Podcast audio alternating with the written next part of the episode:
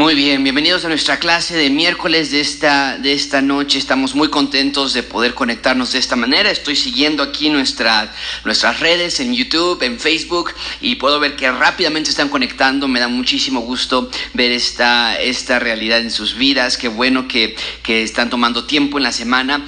Qué triste sería si a lo largo de nuestro estudio de, de nuestro estudio de la Biblia eh, tuviéramos momentos como los que tenemos ahorita de cuarentena, donde literalmente se nos está diciendo tienen que tomar eh, su tiempo, tienen que estar en sus casas, tienen que estar guardados. Qué triste sería que nos diera tiempo para todo, excepto para aquello que es más importante, que es estudiar la Biblia. Y a veces eh, muchos de nosotros no podíamos llegar a la clase de los jueves, o antes eran los jueves, ahora son los miércoles, porque bueno, teníamos tarea, teníamos eventos, llegábamos tarde del trabajo, el tráfico y demás. Bueno, hoy Dios nos está dando una oportunidad muy nueva. Y nada más quiero compartirte esto eh, que, me, estuvimos platicando con algunos pastores en la semana, en eh, amigos Estados Unidos, y yo no lo había visto desde esta perspectiva, pero Dios está eh, a través de cada persecución, a través de cada dificultad en la historia de la iglesia, y los que tomamos ya historia de la iglesia hemos hablado de esto anteriormente, pero a través de cada una de estas dificultades, el Evangelio siempre encuentra el lugar para que corra y se expanda. Y nosotros pensaríamos que ahorita, en este momento de dificultad, donde hay tanta eh, enfermedad, desánimo, eh, literalmente nos han dicho no se pueden reunir, a nosotros aquí en México todavía no nos han dicho eso, tal vez tan eh, imperativamente, pero en otros países ya lo han hecho, y sin embargo nosotros voluntariamente hemos dicho no nos podemos congregar en un lugar. A pesar de todo esto, estuvimos platicando, el Evangelio está creciendo de una manera exponencial porque por medio de las redes sociales, por medio de, los, de, la, de YouTube, de Facebook, nuestras clases literalmente en lugar de estar aquí se están viendo a nivel internacional, a todas, a, todas nuestras eh, eh, redes que tenemos, a todos nuestros amigos que tenemos, se los podemos hacer llegar y personas están viendo que a las 10 de la mañana o 11 de la mañana mañana diferentes horarios, los domingos, por ejemplo, muchísimas personas están viendo algo de la Biblia, algo de Dios. Eh, en, los, en las eh, eh, redes de Facebook y demás se llenan, las, cuando yo abro mi, mi, Facebook los domingos, se llenan de videos de que están transmitiendo diferentes iglesias. Y esto es una bendición. Al final de cuentas vemos que aún en tiempos difíciles Dios, Dios está obrando. Así que piénselo desde esa, desde esa manera. Eh, algo que quisiera antes eh, recordarles es, estamos teniendo estas clases de los miércoles de interpretación bíblica, ya teníamos planeado esto, habíamos eh, planeado también invitar a diferentes pastores, obviamente eso ha tenido que esperar, pero hemos mezclado unos 10, 15 minutos de estudiar la Biblia juntos con otros minutos para leer, para, para orar juntos. Así que en unos minutos, por favor, envíen sus peticiones de oración envíen sus, sus eh, eh, acciones de gracias para poder orar juntos. Eh, y también antes de tal vez de comenzar tal vez no lo has hecho todavía pero envía tus contactos pon en tu, en tu face pon en tu, en tu, en tu whatsapp en tu estado en algún lugar envía que estamos en vivo y que pueden vernos desde, desde estos canales que tenemos en nuestro sitio de internet youtube o facebook. Vamos a, a orar para estudiar la biblia juntos. Abran sus biblias en el libro de romanos romanos capítulo 1 la semana pasada fuimos a salmos y, de verdad había planeado hoy estudiar el Salmo 2, espero que ustedes lo hayan hecho en sus casas, si no, velo y, nada más te quiero dar algunas pistas. Salmo 2 es la, crucifixión, eh, bueno, el, arresto, la crucifixión, eh, la, coronación del Señor Jesucristo, la resurrección del Señor Jesucristo, todo, todo está allí. Entonces, Salmo 2 es una gran, gran, gran salmo para que estudies. Pero estamos estudiando ya salmos durante los domingos, así que quería ir a un libro del Nuevo Testamento ahora y un libro que generalmente de manera popular se ha dicho que es muy difícil, que no se puede entender tan fácilmente, que es muy complicado y quiero que veamos algunos pasajes, no vamos a poder estudiar todo el libro de Romanos, pero algunos pasajes vamos a ir viéndolos y vamos a ir cortándolos porción por porción y vamos a ver cómo es que no es tan complicado como algunos lo han pensado. Romanos capítulo 1, vamos a, antes de estudiar a orar, vamos a pedir a Dios iluminación de, de entendimiento de la Biblia confiesa tus pecados. Mm, el domingo lo vamos a ver en la clase, pero no podemos estudiar la Biblia sin confesión de pecados. Así que ponte a cuentas con Dios. Vamos a orar. Señor, te damos gracias por este tiempo que tú nos permites tener juntos. Te damos gracias, Señor, por tu amor, por tu cuidado en nuestras vidas. Señor, yo te ruego que nos ilumines en estos tiempos de profunda oscuridad. Que tu Espíritu nos, nos muestre tu palabra en tiempos de absoluta sequía.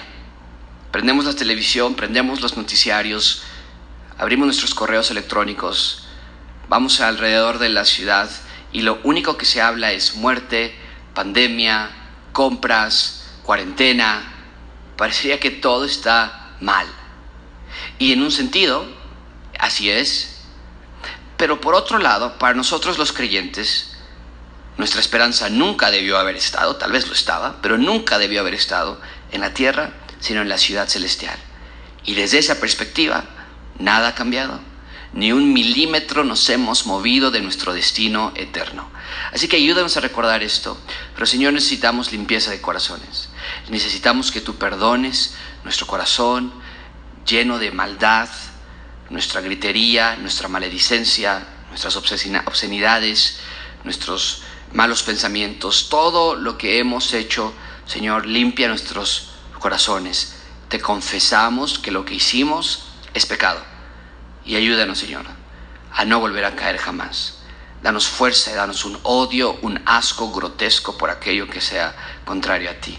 Te lo rogamos en el nombre de Cristo Jesús. Amén. Como manera de recordatorio nada más, vamos a repasar un poco las preguntas de interpretación bíblica que yo te he recomendado siempre tener a la mano cuando estás estudiando la palabra de Dios. Así que déjame darte, en primer lugar tenemos la primera pregunta que nos tenemos que hacer cuando estudiamos la palabra de Dios es de qué se trata este texto. Es lo primero que tenemos que evaluar. Eh, quiero volver a enfatizarlo.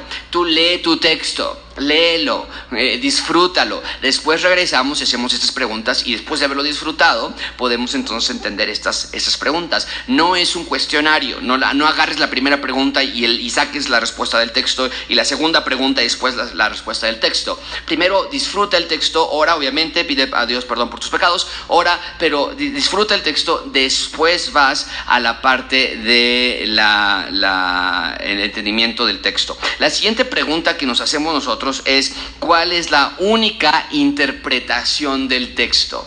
¿Cuál es la única interpretación de este texto? Recuerden, nosotros creemos que cada texto tiene solamente una interpretación, no muchas, eh, no, no es, ¿qué quiere decir para ti? ¿Cómo, ¿Cómo te llegó este versículo a ti, a tu vida? ¿Cómo, cómo Dios te habló hoy? No, no, no, Dios ya ha hablado de una manera, eh, Él ya nos ha dado la interpretación, nosotros encontramos esta interpretación en las escrituras. Tercera pregunta, ¿qué entendió la audiencia original al escuchar el texto. Y esto es un poco a veces más complejo, a veces no sabemos para quién fue escrito un libro, no es tan esencial para una iglesia en casa, tal vez, para tu estudio personal de la Biblia, no es como que dices, bueno, si no tengo para quién fue la audiencia original, entonces no voy a poder entender la palabra de Dios, no es así, pero sí ayuda un tanto recordar por lo menos siempre que la palabra de Dios no fue escrita para México, eso yo siempre trato de enfatizarlo. No fue escrita para los mexicanos, pensamos qué es lo que entendieron ellos en el primer siglo y la pregunta anterior que vimos, cuál es lo que la, eh, la única interpretación del texto, eso nos protege, ¿no? Esa única interpretación es lo que entendieron en el primer siglo y lo que entendemos en el siglo XXI hoy día.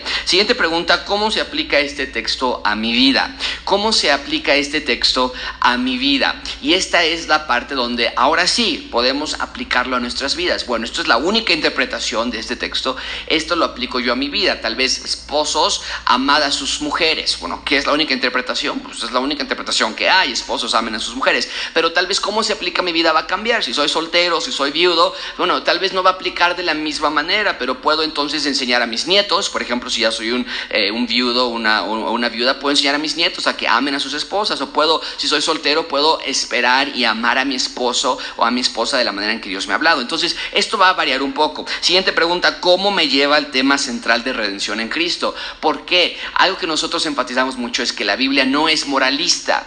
La Biblia es un libro en esencia de redención, no es un libro moral. Eh, no en el sentido, y por favor no me malinterpretes, no en el sentido de que nos dice no eh, adulteren o no digan groserías o no se emborrachen. Desde luego que eso está allí, lo obedecemos, lo, lo entendemos, lo queremos aplicar a nuestras vidas. Pero en realidad siempre, detrás de cada mandamiento, siempre está la noticia de redención en Cristo. No engañen a sus esposas porque Cristo así se dio a la iglesia por ustedes. Entonces siempre hay una manera de conectar al tema principal de redención y esa es nuestra manera de, de encontrarlo. De otra forma, pensarías que voy a abrir la Biblia hoy, voy a leer la Biblia hoy para ver cómo me porto bien y que Cristo me bendiga o que Dios me bendiga y que no me vaya a ir mal. Bueno, y la última pregunta, ¿cómo describe a Dios? Es una buena pregunta hacer, ¿cómo describe la santidad de Dios, su misericordia, su gracia, sus atributos? Entonces, nada más de esa manera quería yo dar un repaso. Ahora sí vamos a entrar a nuestro texto, Romanos capítulo 1, versículo 1. Y yo voy a ir interrumpiendo, no vamos a ir de corrido todo el tiempo, aquí tengo mi reloj, trato de no ir más de 20 minutos, pero vamos a ir dando algunos, algunos comentarios al respecto de cada versículo. Leámoslos todos juntos en voz alta, ustedes en su casa, yo aquí, como familia, y, y vuelvo a insistir, siempre junten a su familia eh, ver, iglesia en casa eh, es difícil, yo lo sé, porque estás distraído, alguien toca la puerta, el niño se cae, están jugando los bebés, en fin, es complicado, yo lo sé, pero dentro de tus capacidades, si tienes una familia con jóvenes, adultos o nada más tú, junta a tu familia, estudien juntos y aparten este tiempo, no lo vayan a hacer ahí este, cocinando, lavando los trastes y demás, porque pues nos distraemos. En primer lugar dice, versículo 1, eh, eh, Pablo, siervo de Jesucristo, llamado a ser apóstol, apartado para el Evangelio de Dios. Nos tenemos que detener aquí y vamos a ir por partes. Este libro fue escrito para los romanos. Esta vez fue algo sencillo porque el libro se llama Romanos. Pero esta iglesia fue establecida en Roma, la capital del imperio más poderoso de todos los tiempos. Nunca se ha levantado un imperio como Roma. realmente nunca fue derrocado por otro imperio. Simplemente se comenzó a fragmentar a lo largo ya de de, los años después de que eh, el Señor Jesucristo ascendió al cielo, el imperio simplemente se fragmentó y en realidad aún continúa en pie con lo que nosotros llamamos hoy Europa. Pero el punto es entonces que eh, Pablo escribe esta, esta carta a la iglesia de Roma y nos dice el texto, él mismo se considera un esclavo. Haz una anotación de esto en tus, en tus notas o, o memorízatelo o apréndelo nada más, un marcaje interesante aquí.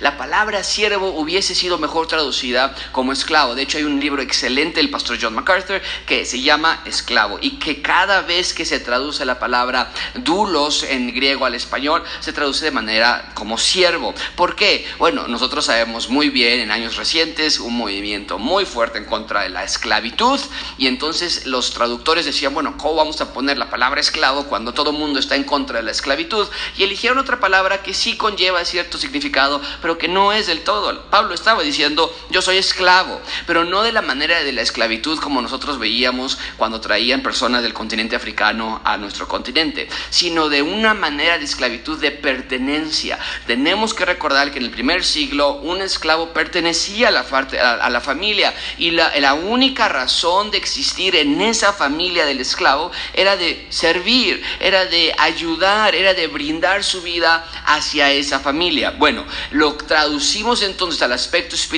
y Pablo está diciendo, yo le pertenezco al Señor Jesucristo. Todo lo que hago, todo lo que pienso, todo lo que quiero hacer en mi vida va sujeto a lo que Dios quiere para mí o lo que Cristo quiere para mí en este, en este punto.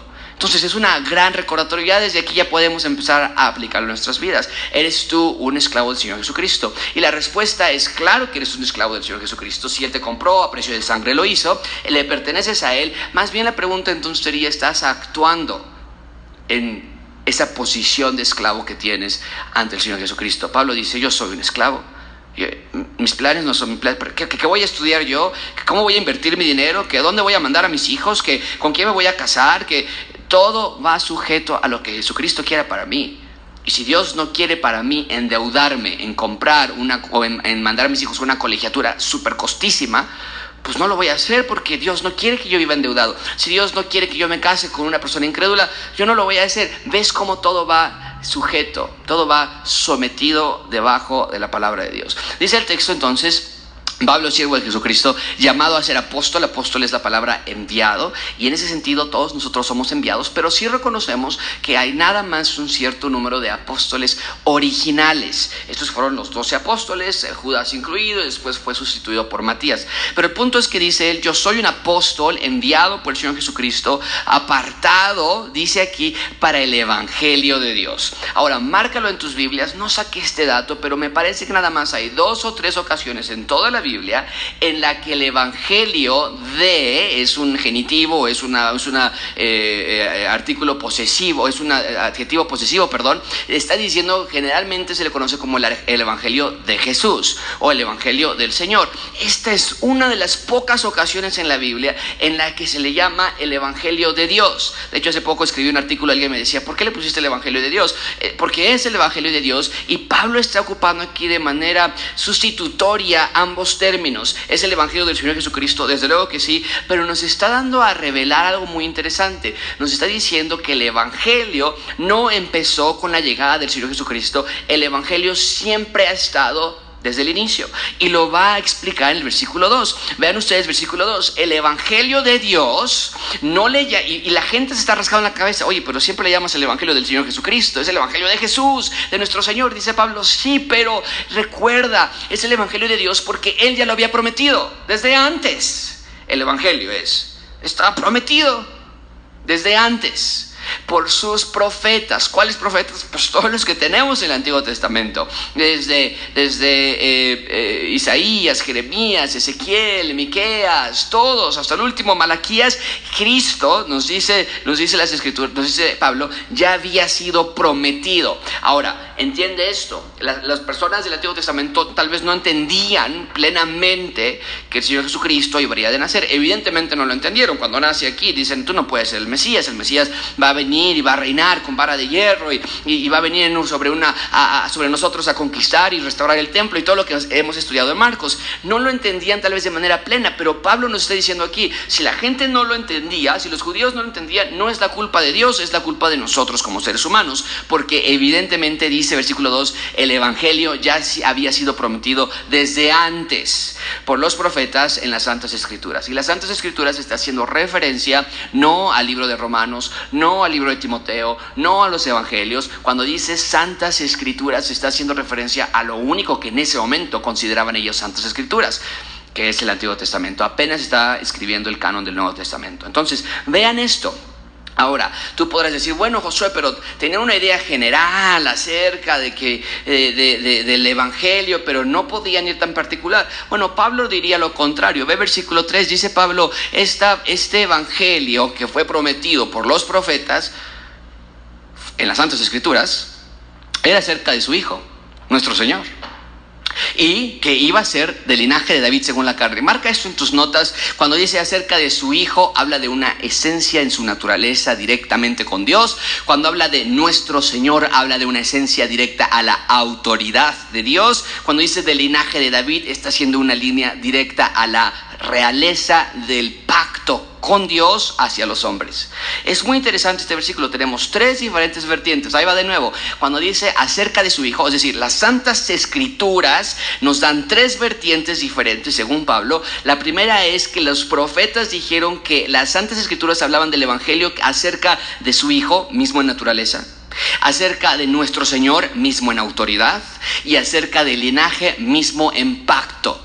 ¿Por qué? Porque acuérdate, 2 Samuel capítulo 7, el Señor Jesucristo, eh, perdón, Dios hace un pacto con David de tu descendencia, de tu linaje, por cierto, la misma palabra que ocupa en Génesis 3, de tu linaje o de tu descendencia, de tu simiente vendrá uno que va a destruir a la simiente, le dijo a Eva. Ahora los santos profetas, dice Pablo, nos estaban diciendo que vendría uno de la simiente de David con la misma autoridad, con la misma naturaleza. Es lo que el versículo 3 nos dice. Nos dice Pablo, eso estaba en las en las escrituras. Muy interesante. Versículo 4 nos dice, este, este evangelio, todavía el tema principal de este, de este texto es el evangelio de Dios. Y este evangelio de Dios nos dice, fue declarado, eh, que fue declarado hijo de Dios con poder, el Señor Jesucristo. Fue declarado hijo de Dios con poder. Eh, ¿Cómo? Bueno, dice aquí, según el Espíritu de Santidad, la vida pulcra, perfecta del Señor Jesucristo, lo vimos la semana pasada, el Salmo 1, el varón perfecto, y después fue eh, declarado hijo de Dios por medio o a través de la resurrección de entre los muertos. Y es, era necesario que Dios resucitara al Señor Jesucristo de los muertos. De otra manera, no podía ser Dios. Solamente Dios tiene autoridad sobre la muerte y la resurrección de los muertos es la representación de lo que eh, de lo que Dios prometió en el jardín del Edén. Ustedes recuerden, no lo pueden olvidar, todo esto se conecta, no hay nada diferente que por qué el Señor Jesucristo resucitó. Mira, en dos domingos vamos a celebrar la resurrección del Señor Jesucristo y muchos de nosotros hemos caído en la, en, la parte fantasiosa tal vez de, wow, es que no puedo imaginarme temprano en la mañana y la piedra removida y salió y tiene realmente su esencia de esplendidez y de, y de un factor wow. Pero Lázaro también lo hizo. Lázaro también salió de la tumba. Eh, otras personas fueron levantadas de la muerte. Hemos estudiado en Marcos cómo resucitó el Señor Jesucristo o revivió al Señor Jesucristo a varias personas. La resurrección del Señor Jesucristo va atada con su sacrificio en la cruz y va atada con la promesa de Génesis 3, que fue, tienen que sacar al hombre y a la mujer del jardín del Edén, no sea que, dijo Dios, coman del fruto del árbol de la vida y vivan para siempre. A partir de allí, la separación de Dios con el hombre estaba en base a ese aspecto de vida eterna en separación. No pueden comer de ese fruto porque si no van a vivir eternamente, sí, pero separados de mí. Entonces, la resurrección del Señor Jesucristo es la restauración o la reparación de nuestra muerte espiritual que tuvimos en el jardín del Edén, para que, Apocalipsis 22, nosotros podamos comer del fruto de la vida y entonces tener vida eterna por siempre. Todo esto se conecta, no nada más es, wow, qué padre que Él resucitó. No, gracias a Dios que resucitó, su resurrección entonces garantiza mi resurrección. Muy importante que ustedes lo vean. Versículo 5, del cual o por quien recibimos la gracia esto es Pablo, recibimos ahora la orden de seguir avanzando y seguir enviando el mensaje de Dios. ¿Y cuál es el mensaje de Dios? Muchísima atención con esto. El mensaje de Dios no es abre tu corazón para que el Señor Jesucristo entre a vivir allí. Ah, el, mensaje no es acepta el, acepta el amor de Dios para que, para que Él te perdone ya de todo y, y ya no tengas problemas en tu vida. El mensaje de Dios dice, el Evangelio de Dios, dice Pablo, es obediencia a la fe. Es obediencia. Eso lo podríamos hacer una conexión con Marcos 1.15, cuando el Señor Jesucristo venía predicando, arrepentidos, creen en el Evangelio. Ah, es decir, o, se arrepienten y me obedecen y creen en fe, o hay separación eterna. Es, más, dice Juan, eh, eh, los que ya me han rechazado ya están juzgados. Ya se acabó, no hay más. El punto del Evangelio es obediencia a la fe, obediencia a creer en el Evangelio del Señor Jesucristo. Y vean la amplitud que esto conlleva. Dice el texto, a todas las naciones o en todas las naciones.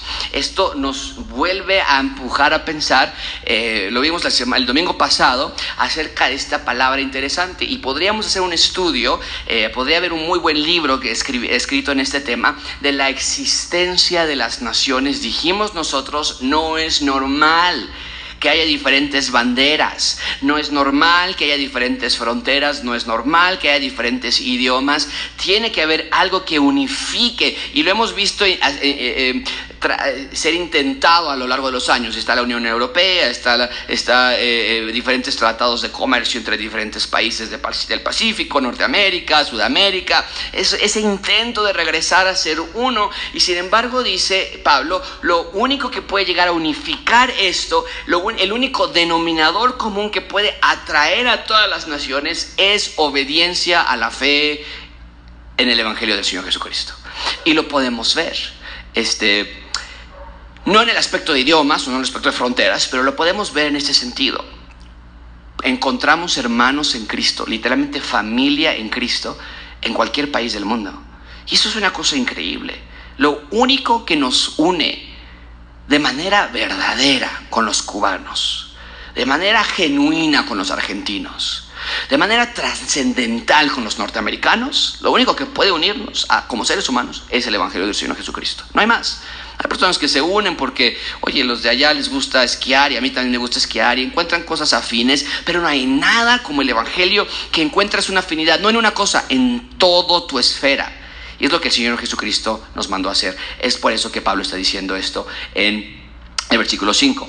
Dice versículo 6, entre los cuales están ustedes, los romanos, llamados a ser, y vuelve a ocupar la frase que ocupó ya en el versículo 1 Pablo es un siervo de Jesucristo. Dice, ustedes son ahora de Jesucristo. Es la misma idea, son, le pertenecen al Señor Jesucristo. Y ese es un gran pensamiento si lo podemos nada más dejar que, esté en nuestras mentes. Sabes, en, en estos momentos de pandemia, de dolor, hay una sensación en la humanidad de falta de pertenencia porque si no le perteneces a algo o a alguien, entonces ¿quién te puede ayudar? Y lo que está diciendo, lo que está diciendo Pablo aquí es, yo le pertenezco a un muy buen amo, ustedes también. Y es un gran pensamiento de recordar en cualquier circunstancia de la vida, particularmente en estos momentos. Dice Pablo, termina, a todos los que están en Roma. Vean esto, amados de Dios. Somos de Jesucristo, pero no de una manera dictatorial. Somos amados de Dios, somos llamados a ser de Jesucristo, nos dijo en el versículo anterior, y aquí nos dice, somos llamados a ser santos, limpios. Gracia y paz a vosotros, de Dios nuestro Padre y del Señor Jesucristo. Hagan una nota especial en esa última frase. Dice, Dios nuestro Padre los judíos hoy dirían, claro que sí, Yahweh nuestro Dios, Yahweh uno es, no podemos adorar a dos dioses, el Señor Jesucristo no es Dios, no es divino, es un profeta, nada más, se acabó. Aquí Pablo está diciendo es Dios Padre y Dios Padre también es el Señor Jesucristo. Vean esa conjunción que no está hablando como que dice gracia y paz que les va a mandar allá el Señor de la esquina y el otro Señor de la otra esquina también. Dice Pablo, no, la gracia y paz viene de un Dios que también es nuestro Señor Jesucristo. Noten esa parte, es algo muy valioso de anotar. Versículo 2 dice que los profetas, ah, yo también conozco un profeta. No, no, no, regresemos al texto.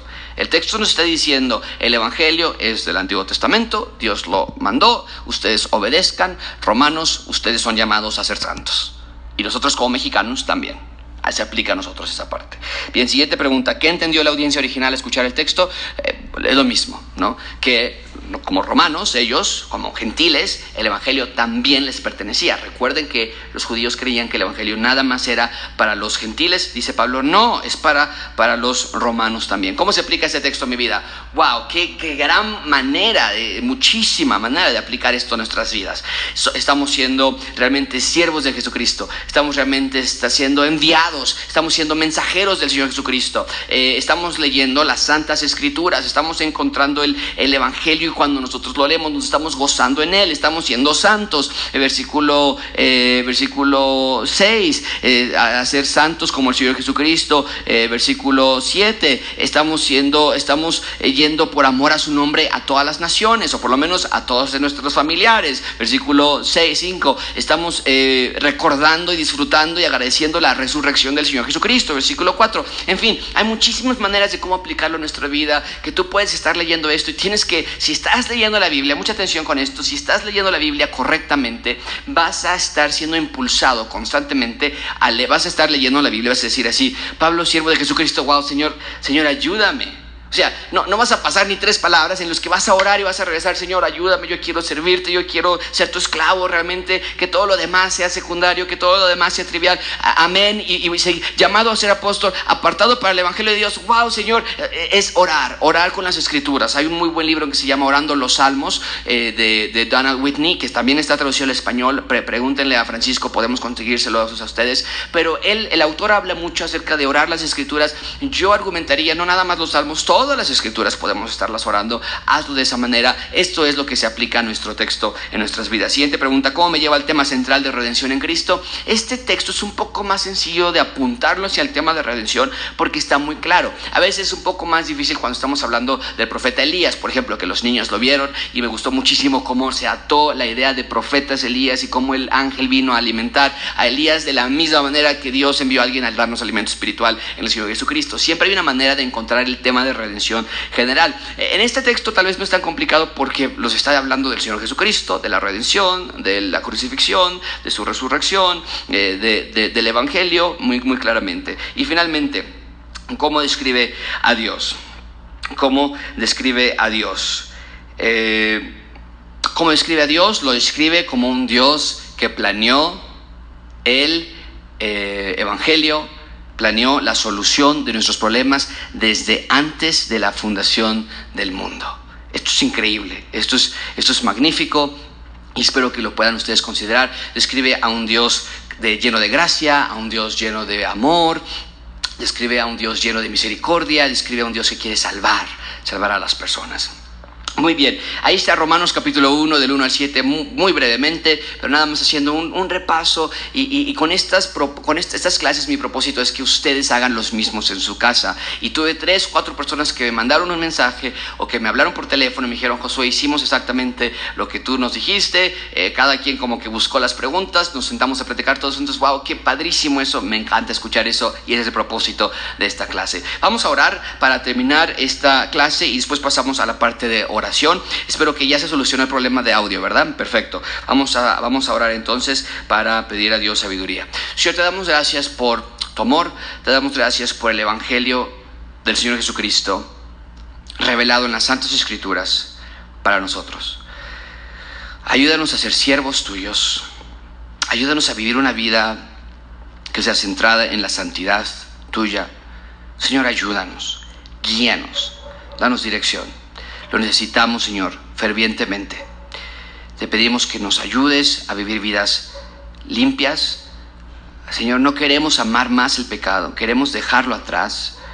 Queremos vivir sujetos a tu voluntad, a tu autoridad. Te lo pedimos en el santo y precioso nombre de nuestro Dios y Señor Jesucristo. Amén.